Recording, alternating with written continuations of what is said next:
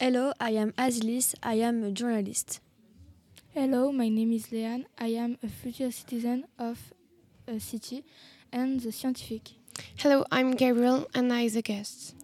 Today we present our Tomorrow City. It is a really ecological project. The Tomorrow City is organized in three islands. How is the city supplied in energy? Thanks to the photovoltaic panels on the buildings. How to get around the city? By boat, thanks to the current of the river created by the huge waterfall.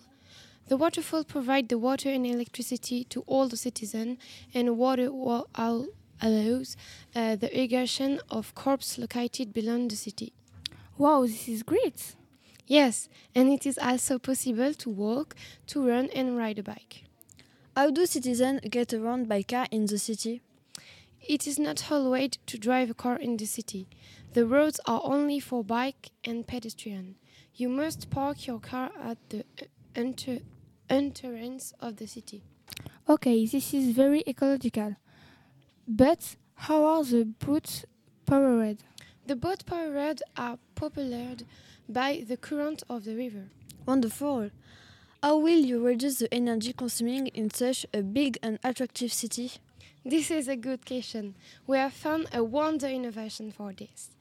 This is Dr. Pino. Hello, everybody. Hello, Dr. Pinot.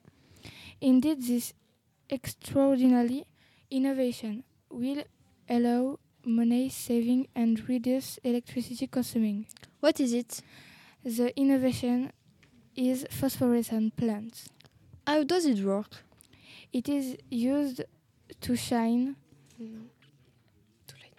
light to light lighting for pedestrians in the town center. During the day, the plant will be closed, and during the night, they will open and release the, the light from their their roots and leaves.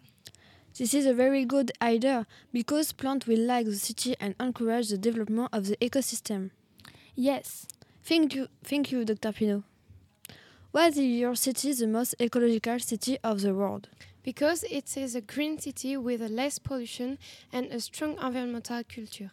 This is uh, ci- this city is as dynamic as New York. My last question is what is the name of th- this little paradise? This is Waterfall City. Thank you Thank for you the for attention. your attentions.